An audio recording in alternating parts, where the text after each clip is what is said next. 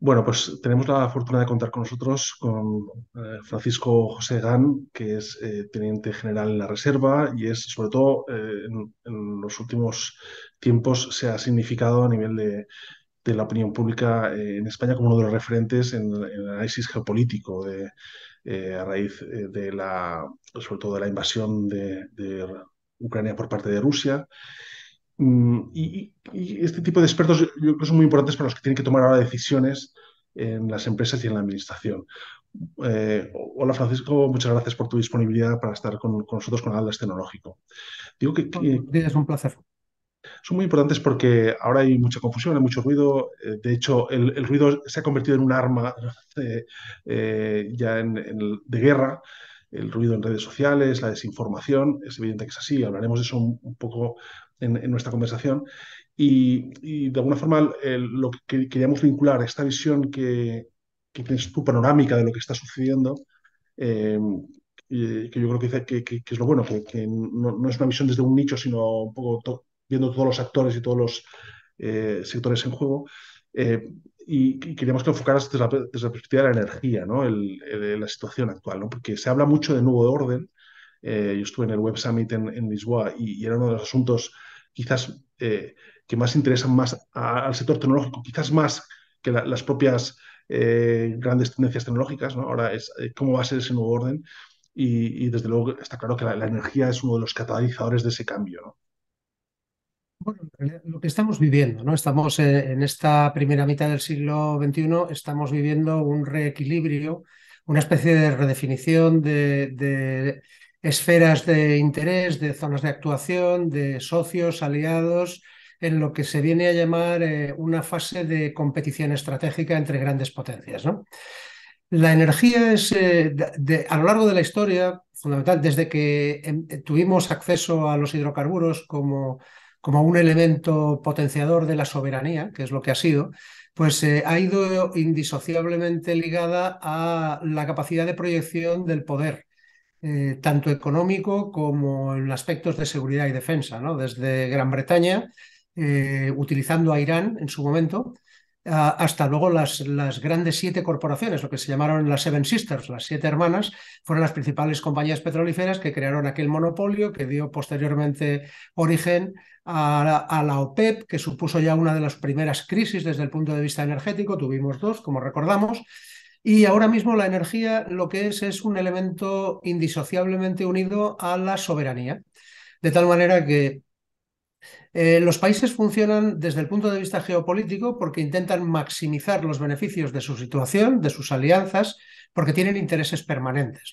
Para hacerlo establecen estrategias. La estrategia que está relacionada con la energía supone que la accesibilidad a la energía, la disponibilidad cuando la requieren, la capacidad para almacenarla y la capacidad para gestionarla eh, son, si no la principal, una de las principales herramientas de ejercicio del poder.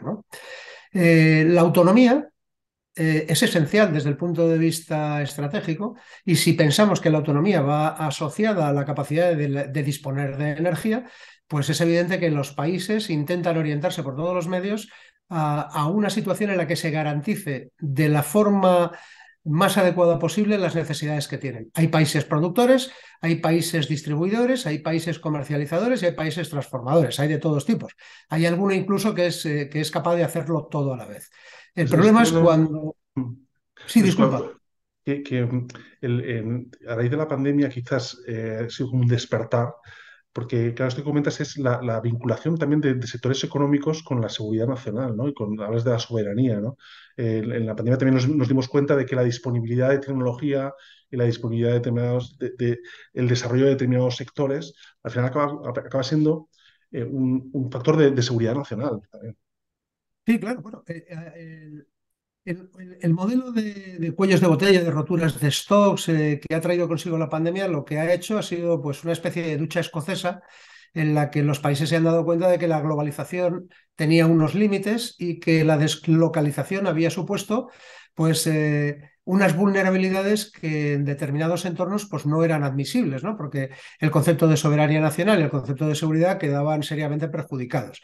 De tal manera que se ha empezado, en la medida de lo posible y teniendo en cuenta que en algunos aspectos no lo será nunca, se ha intentado a volver a relocalizar algunos elementos que se consideraba estratégicos, por ejemplo, la producción de semiconductores o el grabado de placas de obleas de silicio eh, o la fabricación de microchips y, de, tal, de tal forma que a pesar de que la inversión se esté haciendo ahora, bueno, pues los efectos se verán en, un periodo, porque esto no existía en la, en la estantería, ¿no? Eh, es que toda la tecnología que se había deslocalizado, sobre todo en capacidad de producción, pues hay que relocalizarla, ¿no?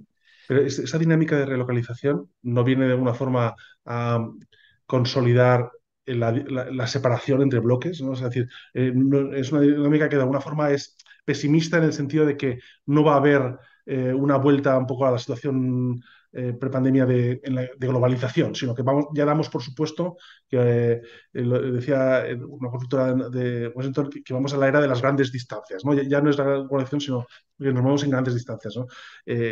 rompiendo un poco esta, visión más de red. ¿no? O sea, de alguna forma, si planteamos las relocalizaciones, pues que estamos asumiendo que no volveremos a la, colaboración, a la colaboración global que teníamos antes o no vamos a volver en la cantidad eh, en la cantidad de intensidad que lo hacíamos anteriormente, pero insisto, hay algunos de los elementos de la globalización que ya no se pueden, que no se van a poder desmontar. Eh, se podrá de hecho, ahora mismo estamos, asistiendo a, un conflicto abierto que se está librando en el terreno económico entre China y Estados Unidos. El hecho de limitar el acceso a tecnologías de última generación de microchips, etcétera, lo que está intentando es ralentizar el proceso de crecimiento de China en el aspecto tecnológico.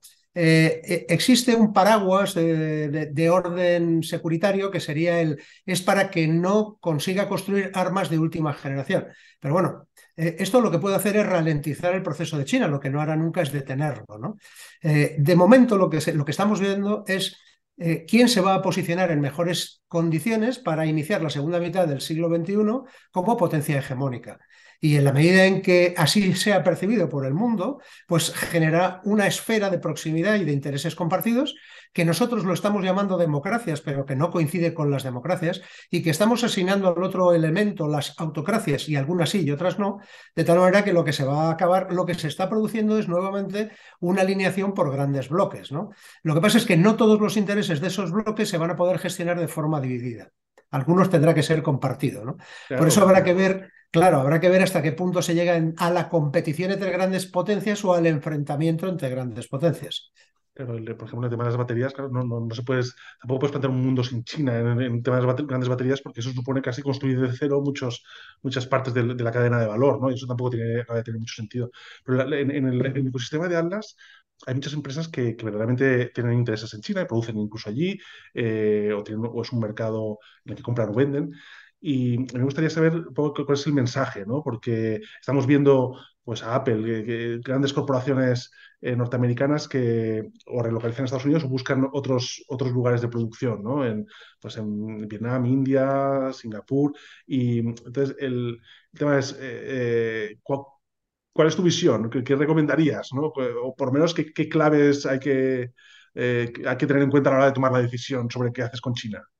Pues lo, que, lo, que, podemos ahora anticipar ¿no? es que el nivel de presión de Estados Unidos hacia China será creciente, eh, tanto desde el punto de vista tecnológico como desde el punto de vista de los intercambios, eh, en el sentido de, que en algunos aspectos vamos a volver a entornos proteccionistas, ¿no? grabando de tal manera, por ejemplo, los paneles solares que los haga, a pesar de que hasta hace relativamente poco, eh, y a pesar de estar grabados, eran más baratos que los que se producían en Estados Unidos, bueno, pues pueden llegar a colocarse en situaciones que sea pues eh, completamente desechable la opción de comprarlos, ¿no? De adquirirlos.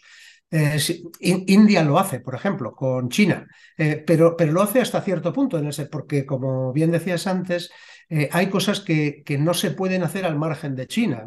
China es el principal productor de obleas de silicio del mundo, es el principal productor de células fotovoltaicas, eh, en aerogeneración pues se está convirtiendo también en una potencia.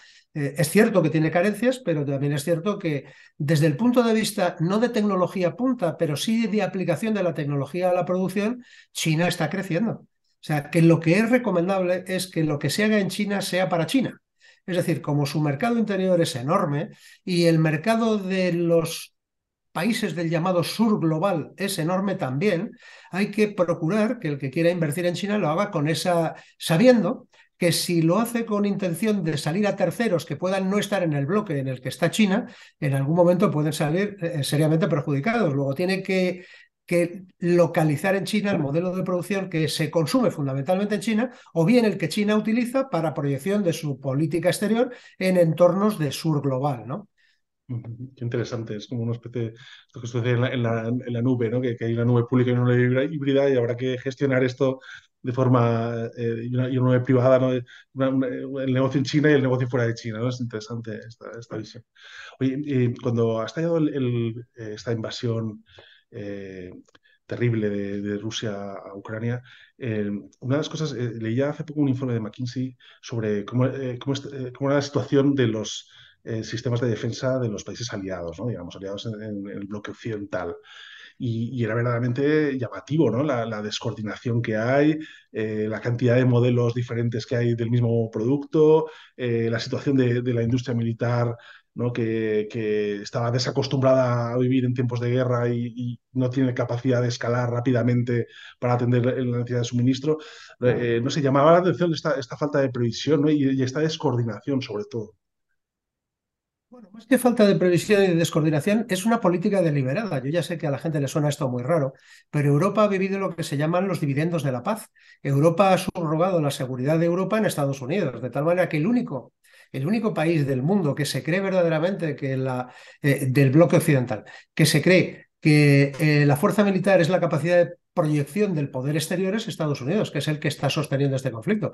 Los demás países intentando además de una forma algo autárquica, porque preferían producir que ellos en primer término a asociarse a otros y asociarse a otros y pocos, antes que hacerlo en, planos más extendidos, pues eh, ha llevado a que las industrias de armamento europeas tengan una tecnología muy aceptable, pero sean muy pequeñas y que encima no sean compatibles en muchos aspectos y que el concepto de seguridad europeo, pues eh, como tal no existe en el sentido de que sí, existen ejércitos europeos, no existe un ejército europeo, no existe un sistema de mando y control unificado de un ejército europeo y lo más parecido que pudiera servir a ese fin sería el pilar atlántico de la Organización del Tratado del Atlántico Norte, de la OTAN, entendiendo que todos los países de la OTAN que están en Europa pues eh, tienen capacidad para de alguna forma y bajo una misma estructura de mando y control reaccionar pero no pueden reaccionar de la misma manera porque no tienen ni siquiera los mismos sistemas, ¿no? Algunos son compatibles y otros no.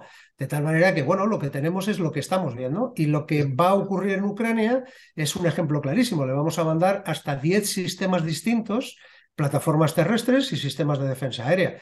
Eso no se puede ni sostener eh, en el tiempo ni mantener adecuadamente, ¿no? Este método. Hay un gráfico en el informe de McKinsey que es brutal. O sea, es que creo que hay como 17 tipos de submarinos en, en Europa. Eh, Estados Unidos tiene uno o dos, no sé. Eh, claro. y, y, ahí es, es tremendo.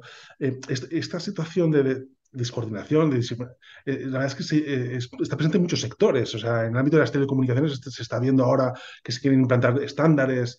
Eh, el, el, ámbito del, del, Internet de las Cosas, en fin, hay muchos, muchos ámbitos de del sector privado en el que yo no sé si de alguna, forma, a raíz de, la, de, esta situación, de este imperativo de coordinarnos de una vez, ¿no? Eh, ¿Tú crees que, eso en cascada llegará al resto de, capas de, Europa, en el sentido de, que puede ser un incentivo para que por fin eh, pensemos de una forma un poco más coordinada a nivel europeo? Cuál es tu percepción mi percepción es que Europa no tiene asumido el, el, papel de autonomía estratégica y lo que tú estás describiendo es la capacidad para disponer de autonomía estratégica. Nosotros no vamos a optar por un sistema propio, nosotros vamos a optar, si podemos, por Huawei o por Costco, pero no vamos a tener uno propio. Es decir, incluso en la tecnología 5G y 6G eh, vamos a acabar en una especie de vasallaje tecnológico porque no hemos sido capaces de presentar una postura unificada. Nosotros seguimos teniendo el concepto de Estado-nación por encima del concepto de Unión Europea. De tal manera que lo que primero se dirime es la soberanía nacional, el interés nacional, seguridad y defensa nacional, porque no hemos sido capaces de agregarlo a un nivel, eh, un nivel más elevado. ¿no? Para todos esos estándares que dices, necesitaríamos ya tener una dirección política unificada que no tenemos. O sea, la única forma de conseguir que haya una convergencia real en el mundo tecnológico es imponiéndola. ¿Y, no crees que defensa, el efecto tractor que tendrá defensa podría hacer que otros, otros ámbitos de, la economía por fin eh, se, entendieran? Es que, por ejemplo, ayer tenía una conversación sobre el tema de las nubes y es desesperante. O sea, las reuniones eh, infructuosas que, sigue habiendo entre actores a nivel europeo, eh, me comentaba una persona que estaba desesperada porque no hay forma, ¿no? No sé si, si defensa podría ser por fin el que, que moviera un poco el árbol y, quiera que por fin nos entendamos más. Y si, si este conflicto va a acabar como parece, que, es... Eh, eh, no va a haber una derrota absoluta de la Federación Rusa, ni va a haber una pérdida notable por parte de Ucrania, sino que vamos camino de, de una situación de conflicto congelado en el que acabaremos en un alto el fuego y una mesa de negociación, Europa seguirá viviendo de la misma manera porque cuando no, cuando no decides tener una postura eh, estratégica autónoma diferenciada de otras dos grandes potencias que ya están consolidadas, o sea que la nuestra sería emergente, pues no es posible que te acepten para jugar en, el mismo, en la misma liga. Eh, ¿qué, capacidad tenemos nosotros ahora mismo para influenciar los despliegues de redes de quinta y sexta generación, eh, más allá de decir si aceptamos Huawei o no? Pero porque nos está presionando Estados Unidos para que no lo hagamos, porque nos dice que por cuestiones de seguridad tiene puertas traseras, que pueden eh, generar grandes quiebras en los sistemas de seguridad nacionales, etc. Si nosotros tuviéramos un sistema, una capacidad autónoma, si nosotros fuéramos capaces de decidir estratégicamente qué postura adoptamos, que en algunos casos sería equidistante, no claramente alineada, entonces nos obligaríamos a tener las capacidades en todos eh, en todos y cada uno de los planos necesarios. ¿no? Hablaríamos de seguridad, hablaríamos de tecnología, hablaríamos de telecomunicaciones, hablaríamos de, de poder de poder militar, que al final se acaba hablando de esto. O sea, cuando hablamos de energía, estamos hablando de quién es capaz de controlar los choke points del mundo en un momento determinado para estrangular el flujo que todavía sigue siendo el principal eh, respecto a la energía, que es el del gas y el petróleo. ¿no? y estamos hablando de siete sitios. Y cuando hablamos de marinas de guerra, pues ya sabemos de qué estamos hablando. Estamos hablando de dos marinas de guerra. Lo demás eh, parece más un juego de barcos que marinas de guerra. Y si hablamos de poder aéreo, pues hablamos de lo mismo. Eh, al final nos concentramos en muy pocas cosas que son muy importantes. Es, queremos ir solos, no queremos ir solos, queremos ser segundos, no queremos ser segundos. De todas formas, a pesar de, que, ponemos en evidencia las fragilidades de, Europa, eh, ¿te ha sorprendido, eh, por lo menos desde fuera, eh, la impresión que da es que al final Occidente ha actuado de una forma relativamente cohesionada, aunque efectivamente hay, hay aspectos relacionados con la, salida de suministro de, gas y de petróleo de Rusia que todavía en fin, eh, pues no, acaban de, estar muy claros, pero de alguna forma sí que ha habido una capacidad de respuesta, incluso de implicación del sector empresarial saliendo de Rusia. En fin, no sé si eso te ha sorprendido o si es menos de lo que parece, no sé. ¿Es una buena noticia? Me, ha, sorprendido agradablemente la velocidad. Yo creo que se podía haber llegado a esto eh, probablemente más despacio, pero tampoco me engaño. Yo sé que el catalizador de la velocidad ha sido Estados Unidos y la presión que ha ejercido directamente. ¿no? O sea, eh, por encima del 70% de todo lo que está recibiendo Ucrania en todos los planos, económico, militar, seguridad, información, proviene de Estados Unidos. El 30% restante proviene del resto del mundo. Y luego hay una cosa muy importante y es que las guerras nunca es como empiezan, siempre es como terminan. Y luego hay que recordar que existe el día después. El día después, Rusia seguirá estando en el mismo sitio, Ucrania y Europa estarán en el mismo sitio, China en el mismo sitio y Estados Unidos en el mismo sitio. Y habrá que resolver cómo seguimos conviviendo en esta situación para que no sea un problema de carácter permanente que, de forma recidiva nos vaya afectando. ¿no? Es decir, eh, el, modelo de transición que se preconiza eh, ya vamos aceptando que no es viable en los plazos en los que se determina. Sabemos que, que hay que utilizar durante bastante tiempo la energía nuclear. Ahora mismo, leía una estadística de ayer, el, el 70% de las centrales nucleares que existen, que, se están construyendo en el mundo, son con tecnología rusa y el 25% restante China. Solo un 3% es con tecnología estadounidense y francesa. Significa bueno, también porque, porque, la mayoría se están construyendo en China, ¿no? También puede ser. bueno, eh, y, sí, sí, pero no solo, ¿eh? En China, en Turquía, en Irán, eh, claro, eh, países árabes están pidiéndolas. sí, sí, pero bueno, ellos están preparando un modelo de transición eh, que, que, va a ser viable. La moratoria a Kioto la impuso China unilateralmente y a continuación India. Ellos dijeron que descarbonización en el 50, no, en el 60, India en el 70. Mm. Y, y, ese paso, ese paso va a ser el, el, equivalente a la economía real. Ese va a ser lo que se puede hacer, no lo que se quisiera hacer ni lo que se debiera hacer, sino lo que realmente va a poder hacerlo y quién va a poder hacerlo. Y, y luego, eh, todo esto que estamos viviendo va a contribuir a abrir la brecha entre el sur, ese sur global, y el modelo occidental, porque la velocidad a la que nosotros queremos producir la descarbonización va a perjudicar notablemente a todos aquellos países que no son capaces de seguir ese ritmo, porque se les van a imponer aranceles, porque, en fin, eh, lo que hace que de forma completamente indeseada se alineen todavía más con aquel, con el otro bloque al que llamábamos autocracias, que no todas lo son. Así que hay que ser extraordinariamente prudente, eh, no solo en los ritmos que nosotros imponemos, sino en los que esperamos que alcancen los demás y siendo conscientes de que a nosotros nos va a costar, a ellos les va a costar mucho más y parte de ese coste lo vamos a tener que asumir nosotros. A ver cómo lo colocamos. Y en el libro que acabas de sacar eh, recientemente, eh, me interesa mucho esta visión que tienes de, de, las nuevas habilidades ¿no? del líder, ¿no? Porque en, el sector tecnológico también empieza a, a a ser ya una realidad que, que, verdaderamente estas figuras que había, que eran súper especializadas, con una capacidad de producir, eh, por ejemplo, en, el caso de los desarrolladores de software, mucho código muy rápido, este tipo de, de figuras y tal, eh, que así los nerds ahí un poco aislados, eso, eso, se, eso va a ir cada vez siendo menos importante en las empresas y, y el, el tecnólogo va a tener que aprender estas soft skills un poco de capacidad de relación, de, jugar en equipo, de, tener mentalidad empática con otros, eh, con otros departamentos. Entonces me interesa mucho esa visión tuya.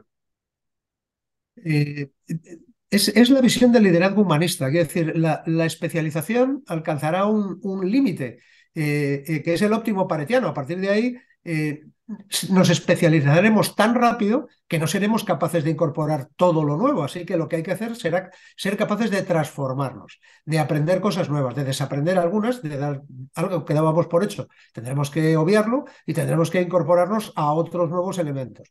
La única forma de hacer eso es desde el punto de vista de la humanidad. Desde el punto de vista de la tecnología es imposible, porque chocaríamos con especialistas, sabríamos casi todo de casi nada. Y nosotros lo que tenemos que ser es capaces de gestionar capacidades, es decir, la voluntad de las personas de desear hacer lo que deben hacer y hacerlo entusiasmados, pensando que el fin es común, que es superior, que es moralmente bueno y sintiéndose felices, integrados con lo que hacen. Y si no, no conseguiremos, eh, conseguiremos empresas que acabarán colapsando hacia adentro. Es que eso, eh, al nivel de, de eh, reconocimiento dentro de la propia organización a veces es el problema, ¿no? O sea, que las compañías hay que cambiar a las personas, pero también hay que cambiar a las, a, a las organizaciones para que sepan capaz, sean capaces de valorar este tipo de, ¿no? de, de, de premiar, de, de, reconocer, de alentar este tipo de, habilidades, ¿no? Francisco, había, se te había cortado el enlace. Ah, sí, sí, que me pone que, que, que, la conexión es inestable. No, te decía que, que no solo es un tema de, de, personas, sino también de organizaciones, ¿no? Que las propias organizaciones sean capaces de alentar, de premiar, de reconocer a, a este, eh, estas, la importancia de estas nuevas habilidades, ¿no? Que, tienen, que, es, tienen que tener sus, sus eh, equipos. Sí, sí, sí, pero bueno, le, le, ponemos nombre a esto, eso es la gestión del talento, ¿no? O sea, la, las organizaciones son capaces de, de crecer en la medida en que atraen el talento, eh, lo fidelizan, dándole la posibilidad de que se desarrolle, concediéndole iniciativa, eh, no considerando jamás el error como un problema, fomentándolo dentro, eh, dándole capacidad para que se extienda, para que capte más talento, y luego un término que, que, a mí no me gusta, que es el de retenerlo. El talento no se retiene, el talento lo que hace es desarrollarse y si llega a un límite en esa unidad de negocio, pues se va más allá. Y eso no es malo para una empresa, porque una empresa que es capaz de producir y de exportar talento es una empresa muy atractiva. O sea, va a tener, por la parte de los insumos, va a tener cola. Bueno, claro. dos, dos preguntas. Desde el punto de vista tecnológico, ¿Qué tecnología te ha sorprendido más o te, parece que está siendo más definitiva, en el conflicto? ¿no? Eh, porque se habla mucho del, tema de inteligencia artificial, eh, también de los ciberataques. ¿Ahí cuál, ¿Cuál crees que está siendo más estratégica o, o, más decisiva? Desde el punto de vista del conflicto, lo que más definitivo ha sido, ha sido la capacidad de proporcionar inteligencia en tiempo real o casi real. ¿no?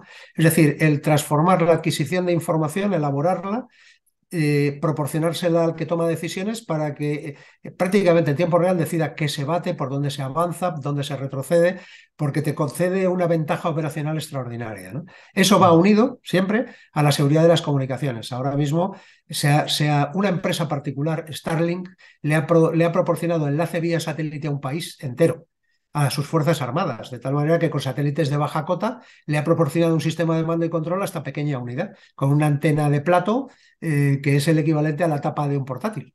Hmm.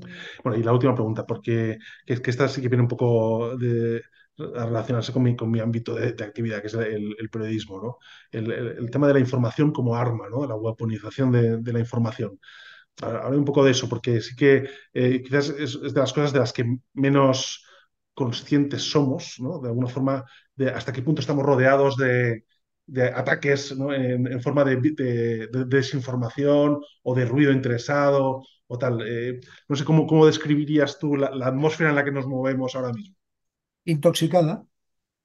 Nosotros estamos intoxicados de información, particularmente sobre el conflicto de Ucrania de un solo lado de la colina, pero nosotros estamos recibiendo comunicación en tres planos distintos. Estamos recibiendo lo que se llama Stratcom, comunicación estratégica, que se genera en las jefaturas de los estados, en los niveles más elevados, en los gobiernos, en los que se, se genera un relato que se extiende por todos los medios posibles de difusión, en el que se procura que la gente se alinee con la postura propia y considere la, la opción de antagonista a todo lo que no se alinea con esa postura. ¿no?